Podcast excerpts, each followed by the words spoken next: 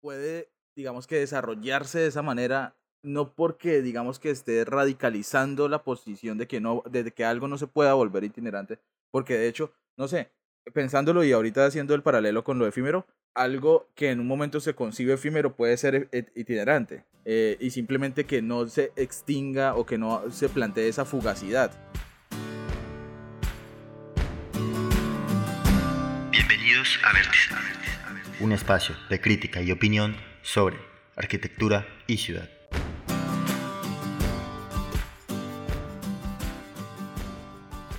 Bienvenidos y bienvenidas a un episodio más de Vértice. Yo soy Julián Martínez y en el episodio de hoy me acompaña David Díaz. Hola Julián, ¿qué más? Qué bueno volver a estar aquí. Muy bien, bueno, me gusta que le alegre. Y hoy nos acompaña Jessit Reina, que no voy a decir nada porque me siento amenazado. Julián, ¿cómo vas? David nos acompaña. Bueno, bueno, sí. El retorno. Eh, no, Julián eh, y David, pues eh, feliz otra vez aquí con ustedes. Vale, ellos son arroba David Díaz Rincón y arroba Reina en redes sociales. Yo soy arroba julián.aoy en Instagram y en Twitter me encuentran como Julián raya baja aoy porque Twitter no deja colocar puntos. En fin, ya que contamos con la grata participación de, de que no nos pudo acompañar en el episodio anterior. Si, si ustedes son antiguos y nos escuchan, sabrán que tuvimos un episodio con, con invitada y fue nuestra primera invitada. Le mandamos un saludo en especial a Mónica, que por si nos está escuchando desde Bogotá. Sin más comentarios, les voy a contar que en el episodio de hoy, como se habrán dado cuenta por el título, vamos a hablar sobre la arquitectura itinerante. Y antes de meternos en el tema de arquitectura itinerante, vamos a dejar claro el concepto porque tiende a haber una pequeña confusión más o menos con la arquitectura itinerante y con la arquitectura efímera. Entonces empecemos a, dialogar sobre eso. ¿Qué, ¿Qué cuento o cuál es el cuento con la arquitectura itinerante? Yo creería que o sea, es que para mí no es como confusión. Sí, yo lo he tenido claro. O bueno, cuando lo Bueno, pues hay que pensar en, los que nos escuchan. Porque Julián me pinta egoísta. No, no, no, no, no. Estoy hablando de que para mí no hay confusión, ¿sí? Pero, pero entiendo que pueda llegar a haber eh, confusión en, los términos. Pero pues, como siempre, a mí me parece importante ver eh, el origen de, pues, de la palabra, ¿sí? Entonces, Itinerante viene del latín con el sustantivo iter o itineris, que significa camino o viaje, y el sufijo nte, que digamos que lo que eh, indica es el agente que hace la acción, por lo que itinerante significaría que va de un lugar a otro, entonces dando esta connotación también de ambulante, es decir, que no hay un lugar fijo. Por el otro lado, pues tenemos la palabra efímero, ¿sí? que aquí ya no viene del latín, sino del griego, eh, con dos, eh, digamos que dos secciones. La primera, epi, que es alrededor, y emera, que es día, o sea, lo que ocurre alrededor de un día, que también pues la escuchamos con acepciones como, digamos que, que sucede de forma fugaz. Entonces, digamos que si lo trasladamos a la arquitectura, entonces pues infraestructuras o espacios, en el caso de itinerantes que van de un lugar a otro, y en el caso de arquitectura efímera, que pues ocurre alrededor de un día o que sucede de forma fugaz. Yo no lo limitaría, efímero yo no lo limitaría tanto a la, a la duración, sino a que eventualmente se acaba, se desvanece, que tiene un tiempo límite de, de, duración, eh, independientemente de que pues, se haya establecido en un lugar y, y, no se mueva. Sí, ahí fue solo como por hilar muy fino en cuanto a la etimología de, de mera, que es día. Pero por eso sí, también digamos que la excepción ha sido llevada mucho a, la fugacidad, que es mucho de lo que dice Julián, que es en determinado momento desaparece. Y básicamente, y básicamente la relación de la aparición en, eh, en el tiempo y el lugar y lo que acontece en él. Sí, que bueno, si, si analizamos y hilamos un poquito delgadito también el, el asunto de la itinerancia, también podríamos imaginar que, digamos que la característica de que vaya de un lugar a otro también está acompañada de que no dure mucho tiempo, pero pues tendríamos que definir qué es mucho, ¿sí? Porque pues también está ese, ese aspecto de la fugacidad en cuanto a la itinerancia. Pero yo diría que en cuanto a itinerantes, digamos que hay un desplazamiento específico de un lugar a otro, o sea, ese asunto de, la, de lo ambulante. De lo que se pueda transportar. Sí, que de hecho hay arquitectura itinerante que aunque son temporales, no son efímeras, ¿sí? Duran, están pensadas para durar mucho tiempo, o que son permanentes, pero no necesariamente eh, permanecen en un solo lugar, que, que pues clasifican distintos tipos de arquitecturas, ya sean, pues, por dar unos ejemplos muy, muy mundanos, los mercados callejeros, los circos, los teatros, mm, algunos puentes, pabellones y bueno, entre otras estructuras portátiles que pues sin embargo no, pues no nos centraremos tanto a hablar sobre ese tipo de arquitectura, sino intentaremos ir como a conceptos o, temas un poquito más profundos. Como por ejemplo, esta nueva relación que produce la arquitectura itinerante con, con la tierra, con el territorio, que el hecho de que pues, se, se pueda mover, se pueda desplazar, llevarse a distintos lugares, que incluso rompe fronteras, eh, esto genera una relación distinta con tanto con el tiempo como con el territorio. ¿Qué, ¿Qué, opinamos sobre esas nuevas, qué opinión tenemos sobre esas nuevas relaciones que, que provoca la arquitectura itinerante? Claramente se puede se puede ver desde dos puntos de vista. Eh, uno es que eh, esta arquitectura lo que invita es eh, a unos puntos de encuentro o unos lugares comunes donde se desarrollan ciertas actividades, se generan ciertas experiencias y esto, y, esto alrededor no solo del territorio porque se vuelve un tema indiferente de dónde se desarrolla porque se pueden implantar, se pueden desarrollar y ocasionalmente pueden aparecer eh, en cualquier lugar, pero la experiencia puede mantener la misma. Por eso eh, las características de este tipo de arquitectura están basadas en la generación de una experiencia y pues del acogimiento de algunas actividades específicas. Y la mayoría de las actividades que se desarrollan dentro de las ciudades, nosotros encontramos realmente que son actividades eh, de tipo social o desarrollo de interacciones sociales. Entonces, eh, esa es, eso, es, eso es una gran em, forma pues, de, de, de poder eh, abarcar o poder determinar esa arquitectura que, que se puede denominar como temporal o transportable. Empezamos, empezamos el episodio hablando de arquitectura itinerante y efímera, digamos que eh, como aclarando esa posible disyuntiva, eh, que yo considero que en otro episodio deberíamos hablar de arquitectura efímera, sobre todo porque... Ah, sí, totalmente. En las dos, en las dos me, me parece algo interesante eh, y es que para mí deconstruye este paradigma de, de lo estacionario, de, no, de, de encontrar estabilidad y tangibilidad en un punto específico, que yo siento que es un paradigma muy establecido, bueno, sí, es muy establecido en nuestra temporalidad, eh, digamos que difiere un poco del origen de la arquitectura, pero es, digamos que para mí esto es la, la, esencia de la arquitectura itinerante, también la efímera, y es que no necesariamente se establece en un punto y perdura en el tiempo. Entonces, eso, eso me parece algo importante y también las conexiones de las que hablaba Jessy, porque al ser itinerante hay una alta posibilidad de interacción cultural en diferentes pues, ubicaciones que se termina convirtiendo también en, limitantes, ¿no? Porque muchas veces no se piensa en ese choque mm, cultural que puede generar un, estos, este, esta posibilidad de transportar la, pues, la arquitectura. Y otra, y otra cosa curiosa que sucede con algunos proyectos arquitectónicos es que eh, desde su inicio se conciben como, como itinerantes, pero son tan buenos o terminan siendo tan, tan visitados por la, por la comunidad que duran mucho más tiempo del, del pensado desde un inicio. Yo agregaría, eh, tal vez confrontando algo de lo, que, de lo que plantea David y ahora lo que está formulando Julián, es que eh, es, es, un tema como también de escala, ¿no?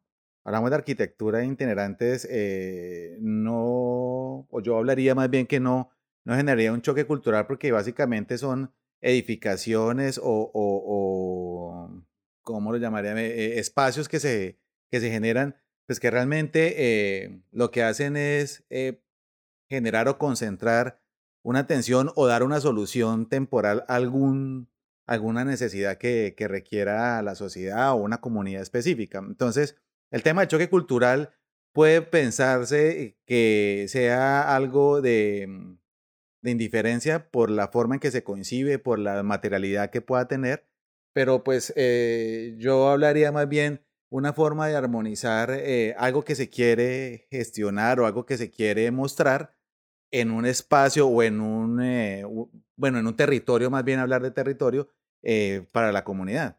Sí, yo, yo adhiero al, al análisis de Yesid porque, bueno, también es como nuestra manía humana de catalogar las cosas en bueno y malo que debemos repensar esas, esas dinámicas y es hablar de choques culturales. Porque ahorita que Yesid decía una palabra era indiferencia, pero la indiferencia también puede ser un, una propuesta en, en torno al emplazamiento de dicha infraestructura. Y, y porque pues en este tipo de arquitectura, como en la mayoría de tipos de arquitectura, tenemos que verla desde muchos enfoques.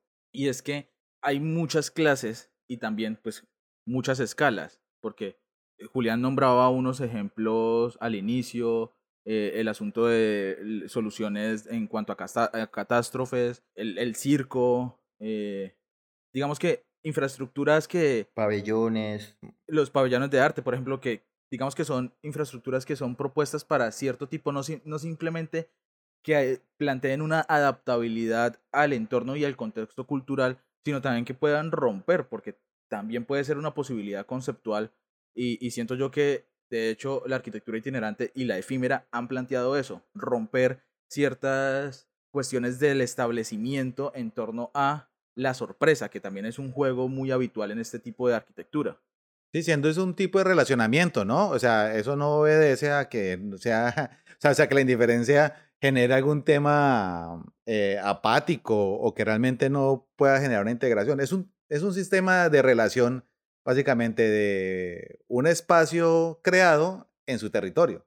Que, sí, lo, lo que yo quería decir era que el hecho de que se conciba como arquitectura itinerante obliga al, al diseñador o al proyectista de turno a pensar fuera de la caja, a, a, a variar esos conceptos que, que, pues, que tenemos ya eh, estructurados por, pues, por la arquitectura tradicional.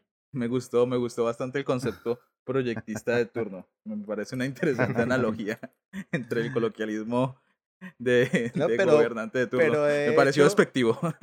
No, pero y de hecho funciona así, porque muchas de las soluciones o muchas arquitecturas itinerantes que podemos nosotros resaltar o, o evidenciar es el resultado de, de algo que surge, eh, que es la ocasión como muchas de, las de, de, los tipos de edificaciones que podemos caracterizar dentro de la arquitectura itinerante. Entonces, pues tampoco, o sea, discriminemos las cosas porque hay muchas que podemos encontrar así. Como muchos de los caprichos o arbitrariedades de los gobernantes de turno.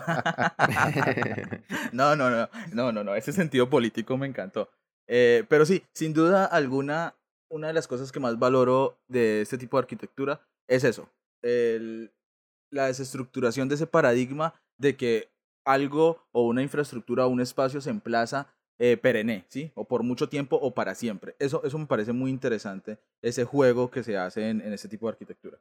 Y hay algo, ah, tienen también algo especial que no lo hemos mencionado mucho, y es que esta arquitectura itinerante se caracteriza por tener un, por tener cierto carácter performa, performático, performativo, performático que pues, lo temporal resulta ser permanente en, en algunos casos, como lo mencioné al, hace uno, un par de minutos, pero aparte también dejan un legado de transformación permanente, ¿sí? La, la obra puede durar dos, tres días, una semana, un mes quizás, pero queda, queda un valor en la cultura que termina trascendiendo a través del tiempo y pues de alguna forma al también este hecho de que sea itinerante lo, le da como un, este potencial, pues aparte de la, de la del este performance le da un potencial antisistema, un potencial como subversivo, ¿no?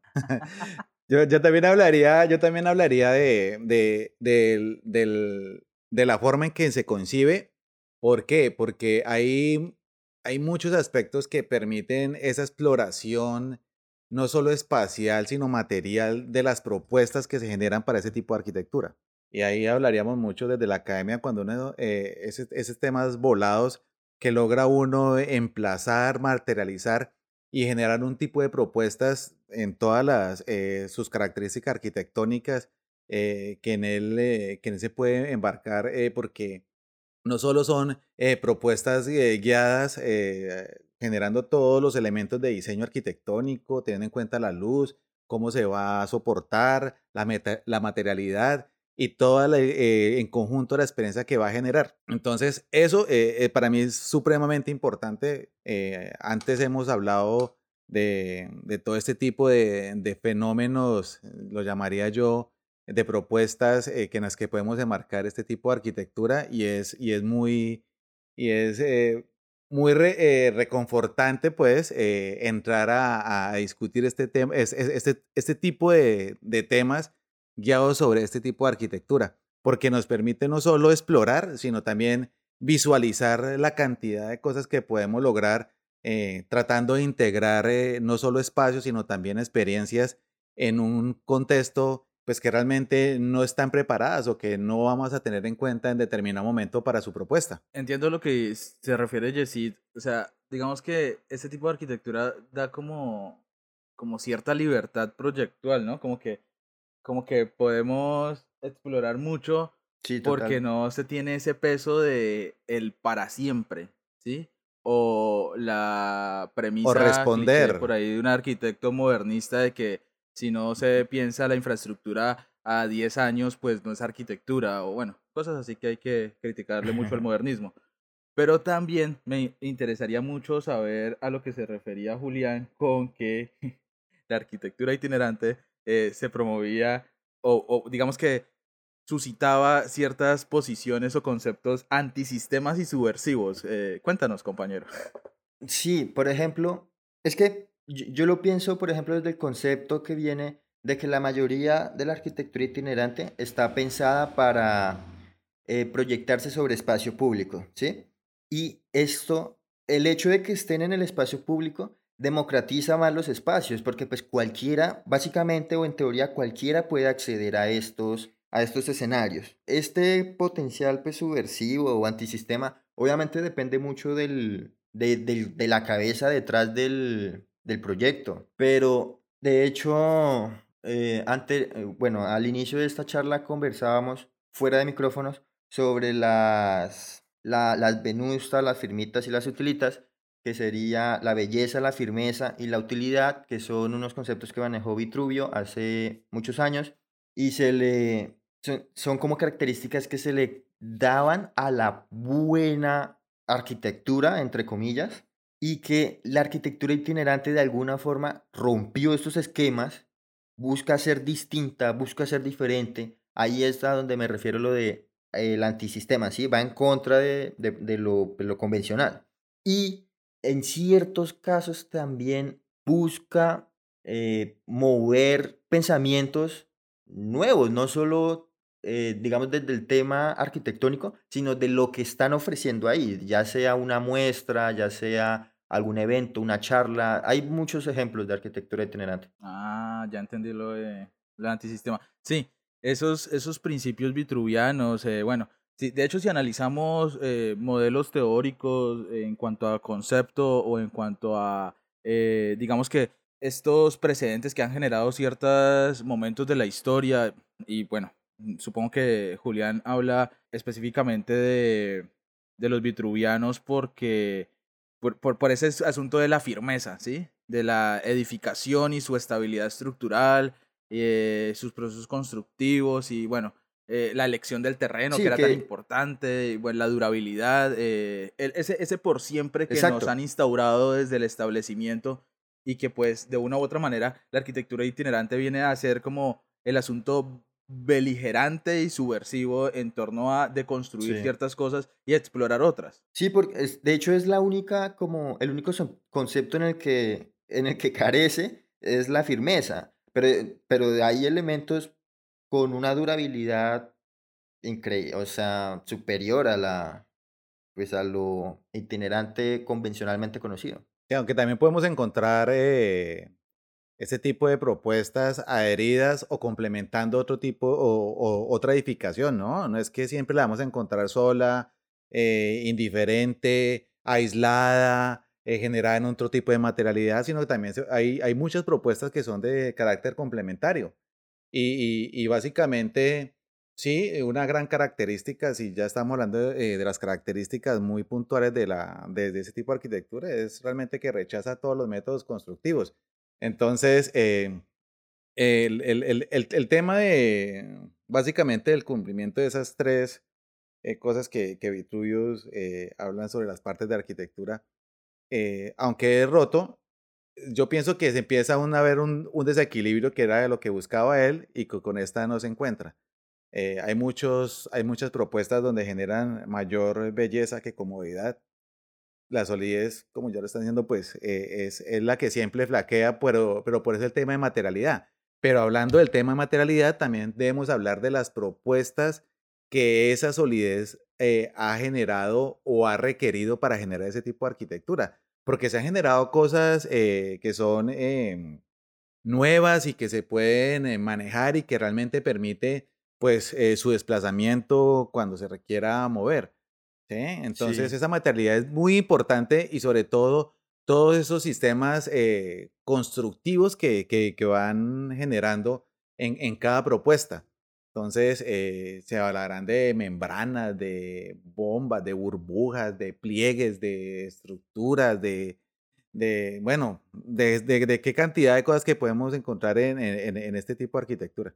Me, me, parece que están haciendo quedar a nuestro amigo Vitruvio como un anacrónico pero... No, pero era otra época, era otra época, mire que...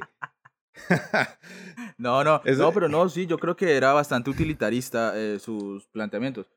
Digamos que se pueden extrapolar muchísimo hoy día y aprender demasiado de planteamiento teórico, pero, pero sí, digamos que la arquitectura itinerante nos permite pensar y repensar otras cosas, ¿no? Porque ya uno no va a pensar en la o sea, sí, uno piensa en la concepción arquitectónica habitual, en la adaptabilidad, pero es que aquí uno tiene que pensar en la arquitectura itinerante y la adaptabilidad es fluctuante, porque la adaptabilidad, como hoy puede estar en X territorio, mañana va a estar en Y, entonces eso es otra posibilidad, pero también es otra, yo no lo llamaría limitante, pero sí es otra forma de pensar eh, esta concepción.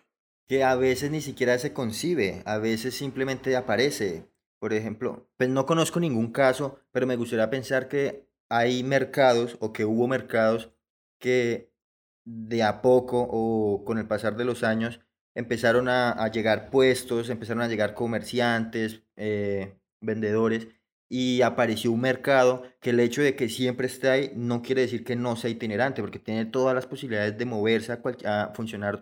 Sin embargo, se generó un acontecimiento que le dio un lugar sin ser permanente de alguna forma. Claro, y, y ese, ese, ese, ese asunto es importante porque es que tiene la posibilidad de, ¿sí? O sea, esa arquitectura tiene la posibilidad de, y ahí hay algo interesante e importante y es que yo siento que en la arquitectura itinerante como que pensamos a mayor profundidad esta cuestión de la facilidad constructiva, ¿no?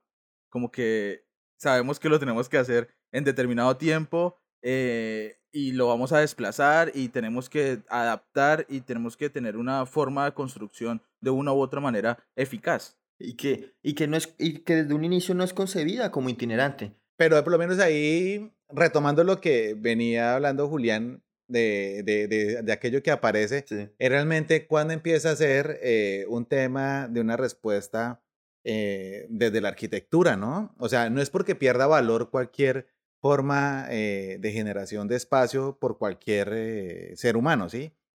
Pero realmente lo que podamos resaltar como arquitectura, eh, de, ¿dónde arranca siendo una respuesta eh, sensata, eh, sin tener obviamente pues eh, absolutamente todas las condiciones, porque ya hemos hablado de las condiciones, virtud y demás, sino que realmente dónde empieza a ser la respuesta. Porque es que, o si no, todo se nos vuelve itinerante. Hay cosas que tienen una respuesta muy precisa y yo la llamaría itinerante, pero no podemos hablar, pensaría yo, de pronto, no están de acuerdo en algo como todo eso que se va formando, toda aquella ocupación del territorio que se va formando, porque para mí eso sí se vuelve más estacionario no el hecho de la materialidad eh, hace que se pueda desplazar, que usted lo haga en madera, lo haga, eh, no sé, en, algún plástico, no sé, no es que se quiera desplazar, pero sí es la forma en que se plantea y el objeto para lo que se plantea. Al inicio estábamos hablando que, que, que, era una respuesta a generar algún tipo de experiencias y la mayoría de, de, de espacios que se puedan enmarcar dentro de este tipo de arquitectura son concebidos para generar ese tipo de cosas. Son cosas muy puntuales para exponenciar algún tipo de conocimiento, para algún tema comercial, que eso es lo que básicamente vemos mucho, vemos muchos eh, ejemplos eh, de, este tipo, porque es todo un performance de, de, poder generar eh, ese impacto y esa visualización de los productos y, de las ideas que allí se quiere mostrar. Eso es una línea fina, ¿sí? Yo quisiera que de pronto habla, la abarcáramos desde ahí y no hacia abajo porque pues para mí no sería arquitectura itinerante. Tal vez la transformación que sufre este tipo de arquitecturas de acuerdo al uso o de acuerdo a la actividad que se va a desarrollar dentro de ellas, pues ahí, ahí, ahí es donde pues usted dice, venga, espere cómo, cómo va a ser, desde dónde realmente es una respuesta evaluada y concertada, y, o concertada no, por lo menos proyectada. Yo simplemente adhiero a la posición de Yesid en cuanto a que la itinerancia se da cuando se conceptúa, porque si no, pues todo lo volveríamos itinerante en definitiva, ¿sí? Entonces, si se concibe itinerante, puede, digamos que desarrollarse de esa manera, no porque, digamos que esté radicalizando la posición de que, no, de que algo no se pueda volver itinerante, porque de hecho, no sé, pensándolo y ahorita haciendo el paralelo con lo efímero, algo que en un momento se concibe efímero puede ser e, itinerante.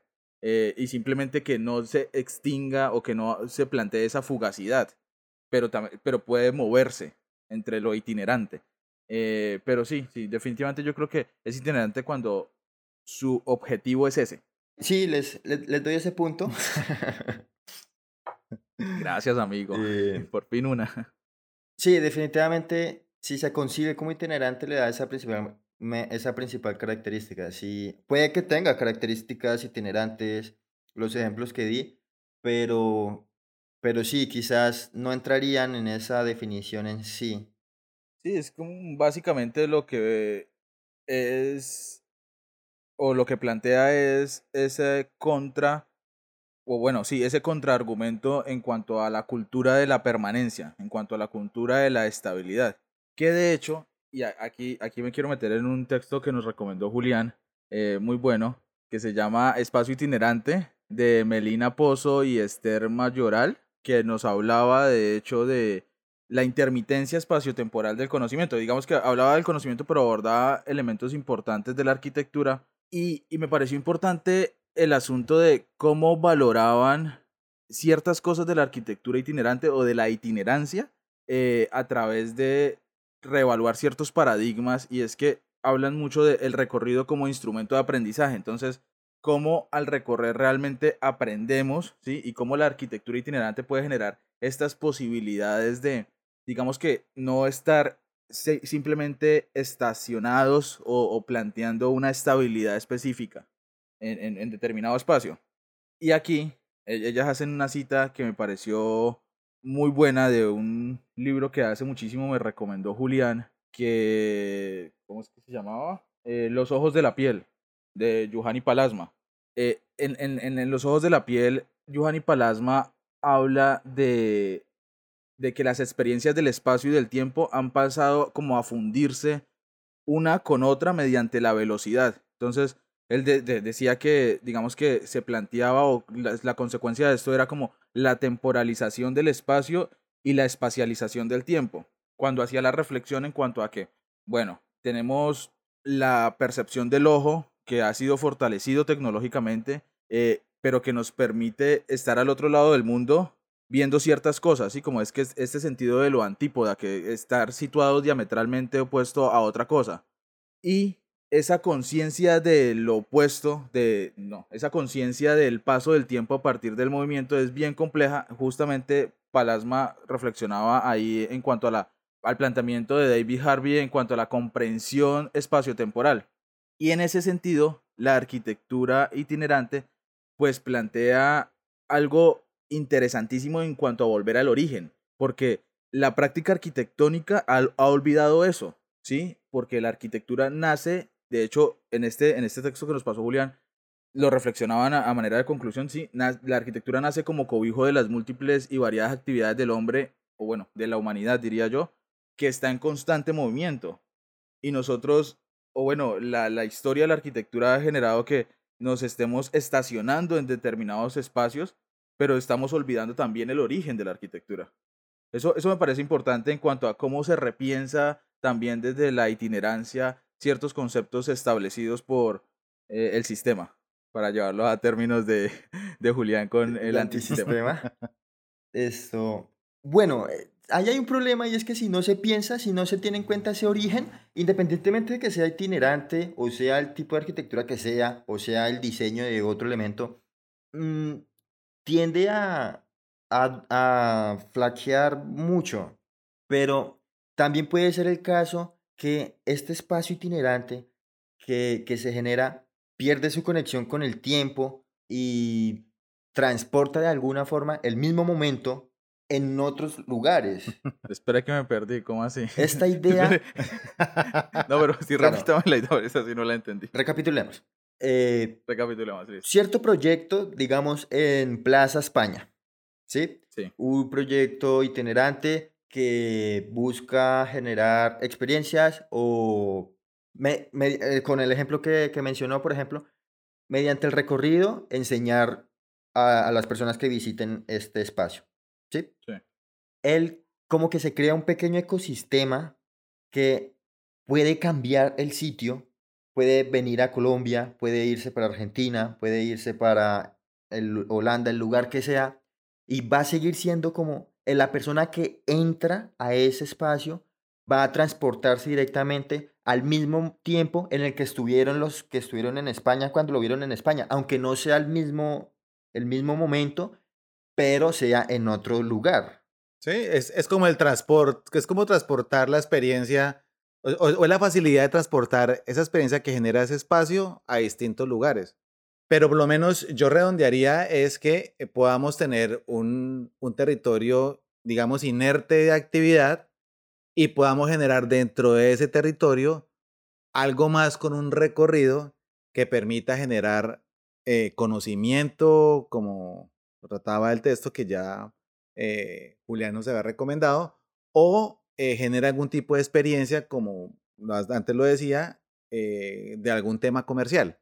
Entonces son dos, eh, son, son dos bondades, digámoslo así, de este tipo de arquitectura, el desplazamiento de la experiencia y eh, la ampliación o el, o el, ¿cómo se llamaría? El, la, la, mayor exposición de, de tiempo mediante un recorrido igual porque espacialmente o, o, a nivel de distancia va a tener el mismo recorrido, pero va a generar otro tipo de experiencia con ese tipo de implantación. Sí, no, o sea, sí y no. Eh, lo que, a lo que yo me refería era a lo siguiente. Nunca pensé que le iba a escuchar eso. me sentí muy tibio, marica. Pero bueno, espere. Eh, pero no, en serio sí y no. Voy, voy a tratar de explicarlo de otra manera, porque yo entiendo hacia los puntos que van ustedes, pero yo, o sea, lo que reflexionaba yo con ese texto era desde otro punto, pero, pero lo voy a hacer algo muy, muy interesante en cuanto a una recomendación, ¿sí? y recomendárselo a las personas que nos escuchan y es eh, el libro Las ciudades invisibles de Italo Calvino. Ahí hay un texto muy interesante que se llama Las ciudades y los intercambios. Es el número 4. las ciudades y los intercambios 4. Y entonces lo que plantea este texto es en Ercilia, que es un territorio, ¿sí? Se establecen relaciones que rigen la vida de la ciudad a partir de que la ciudadanía tiende hilos de colores entre, digamos que las estructuras de sus casas, ¿sí? y las otras eh, estructuras de otras casas, ¿sí? Entonces, tienden hilos de colores. Cuando ya hay una marejada y una telaraña de hilos, ellos se van hacia otro punto. Eso es volver al nomadismo, pero eso es arquitectura itinerante. Y me llama mucho la atención cómo Ítalo Calvino finaliza ese texto y dice lo siguiente. Viajando así por el territorio de Ercilia, encuentras las ruinas de las ciudades abandonadas, sin los muros que no duran, sin los huesos de los muertos que el viento hace rodar, telarañas de relaciones intrincadas que buscan una forma. Entonces, ¿a qué iba yo? Yo, yo sé que me, me, me fui y no sé si le muy delgado, pero me, me, fui del tema. Sí, vuelve, por favor. me, fui, me fui del tema en cuanto a. No, no, no, pero esto era para darle introducción a otro, a otro, a otro tema dentro de la arquitectura itinerante. Y es que. algo, mucho más extenso. no, no, no, pero sí, con el texto de, de Calvino es que me parece muy interesante cómo se plantea esta cuestión que ya hemos analizado en las ciudades y es la posibilidad de la interacción humana y la posibilidad de territorializar otros puntos a partir de la arquitectura itinerante. Es que lo que yo siento es que, digamos que nos están preestableciendo muchas ideas en cuanto a cómo se debe llevar una vida y él literariamente lo que plantea es, vea, se plantean, bueno, se generan unas estructuras culturales diferentes en la que se busca mayor interrelacionamiento y en la que se busca mayor movimiento. Y a eso iba con el texto de, que nos recomendó Julián. Es el aprendizaje a partir del movimiento. Y esto, ya me extendí bastante, pero esto era para darle introducción al tema de Archigram. Sí, no. No, y el tema, eh, lo que pasa es que eh, la, la, la interiorización de un tema así como los que plantea Archigram es, es bien complicado por el tema de la escala, ¿no? Porque nosotros venimos, a, venimos hablando de arquitectura integrante con respecto a un espacio generado para generar un tipo de experiencia que se va a mover de un lado para otro. Ahora, nos salimos un poquito de esa margen y, están, y empezamos a hablar de ese tema desarrollado por, por, por Archigram y es toda esa psicodelia arquitectónica que son ciudades completas con un sistema de relaciones eh, muy establecidos y que van en movimiento y van haciendo o van generando otro tipo de necesidades y van a encontrar otro tipo de respuestas para generar ese tipo de movimiento, que eso es que, esa es la, la, gran utopía pues, que encontramos. De ahí seguramente se podrán consultar todo este tipo de gráficas y todo este tipo de, de, de, de, planteamientos que, pues, obviamente son muy complicados para, para, para digerirlos. Y más nosotros que hemos sido tan, a veces tan doctrinados en, en no reconocer esas, esas, esas, grandes eh, respuestas o, o propuestas que, que se pueden generar desde el, mismo conocimiento y que se han desarrollado, porque esto, es, esto no solo ha sido un, tema para resaltar a nivel de historia, sino que muy seguramente ha sido como la génesis o la semilla para muchos proyectos eh, hasta de carácter cinematográfico. Eh, sí, aunque, o sea, sí entiendo que cambiamos de escala en, la, en, el, digamos que en la discusión, obviamente porque pasamos de hablar... Pero no difiere. Eh, no, sí difiero, difiero en, en, la, palabra, en palabra y en el concepto de utopía, pero, pero ya lo explicaré. Pero sí, obviamente entiendo que cambiamos de escala, pasamos del circo a, hablar de pues, la ciudad caminante, ¿sí? Pero, pero también es arquitectura itinerante y hay algo importante que rescatar. Yo, yo entiendo que seguramente y es necesario un episodio de Archigram, solo de Archigram, porque eh, digamos que el precedente que generó este este grupo de arquitectura al pasar a ser uno de los más grandes influyentes para mí de la era moderna, se merece un capítulo y se merece un discernimiento mucho mayor. Pero yo sí quisiera hablar de dos cosas. La primera, el concepto de utopía. Porque es que justamente Archigram lo que hizo fue rediseñar el alcance del pensamiento y esa enseñanza experimental. O sea, lo que propuso como concepto fue derrumbar esas ideas establecidas y poner en duda eh, la idea de, que la arquitectura es lo real, ¿sí? Por eso vemos que pues, se manifestó fue en dibujos, en ideas, en gráficos, pero, pero de una u otra manera fue pensamiento, fue pensamiento de arquitectura, la ciudad imaginada. Y aquí, para hablar de arquitectura itinerante, para que no me digan que me estoy saliendo del tema, pues hay dos posiciones, ¿no? O hay dos planteamientos que me parecen interesantes. El primero, que es Walking City, eh, o Metrópoli Caminante, para no empezar a hablar acá en inglés, desarrollada por el arquitecto Ron Erron en 1964. Y esto fue muy importante porque lo que planteó fue imaginativo, obviamente, es que las fronteras y los límites fuesen abandonados en favor pues de un estilo de vida nómada. Entonces, y, y aquí conecto con lo de Ercilia de el planteamiento literario de Italo Calvino.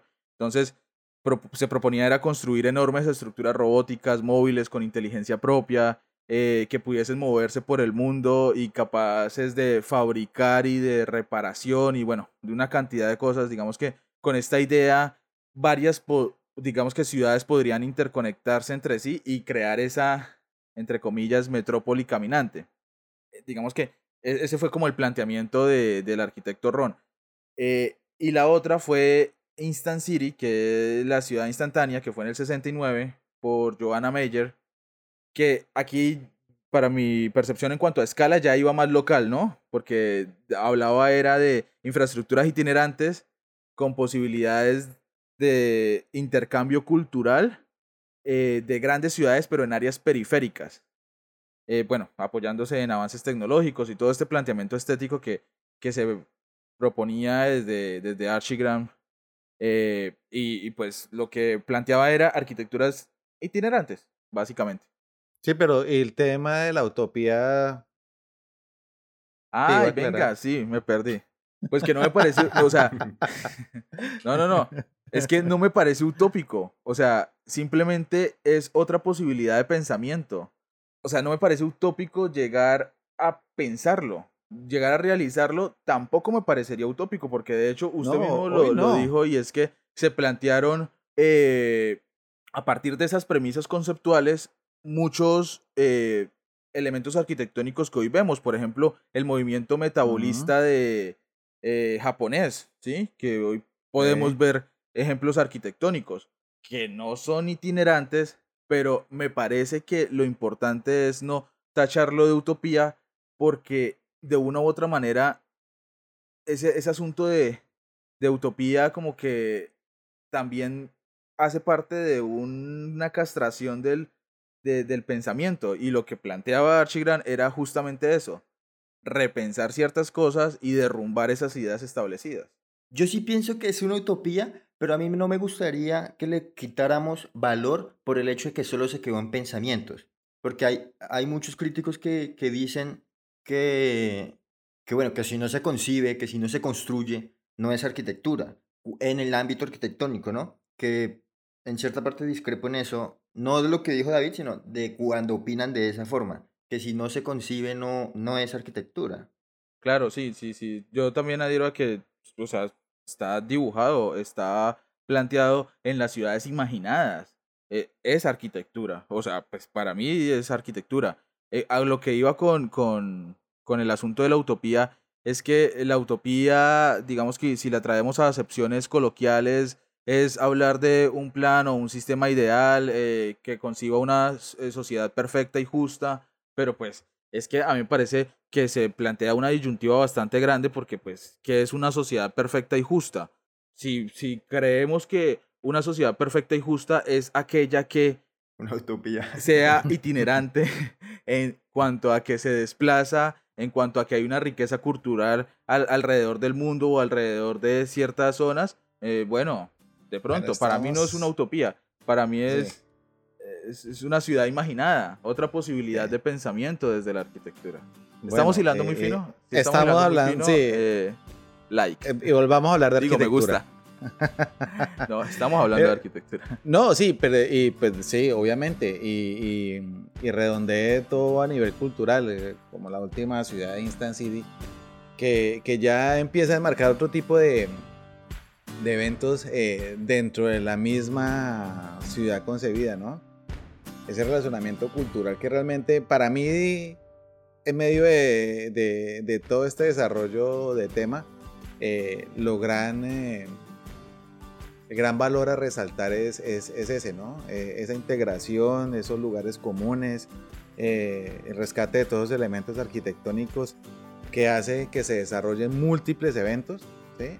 Eh, de cada ubicación que tenga o, o qué espacio tengan cada planteamiento pues que nos mostraron este grupo de, de Archigram.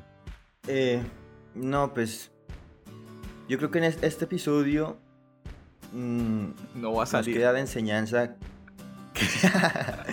no, nos, me queda de enseñanza que tenemos que viajar más porque en el recorrido se aprende y, y si no se concibe, no necesariamente es itinerante. Y si no se materializa, no necesariamente no es arquitectura. También lo podemos aprender el día de hoy. Bueno, sí, ya fuera de, fuera de bromas, pues se nos acaba ya, se nos empieza a acabar el tiempo para, pues para el episodio de hoy. No, quizá cu- cuéntenos en nuestras redes sociales, arroba podcast vértice, si estuvimos muy densos en el episodio de hoy, si estuvimos muy volados, si nos perdimos, si los perdimos a ustedes, si están de acuerdo, si no, qué opinan. Pues ya saben que estamos abiertos a que nos a que dialoguemos, a que nos cuenten sus opiniones a través de nuestras redes sociales.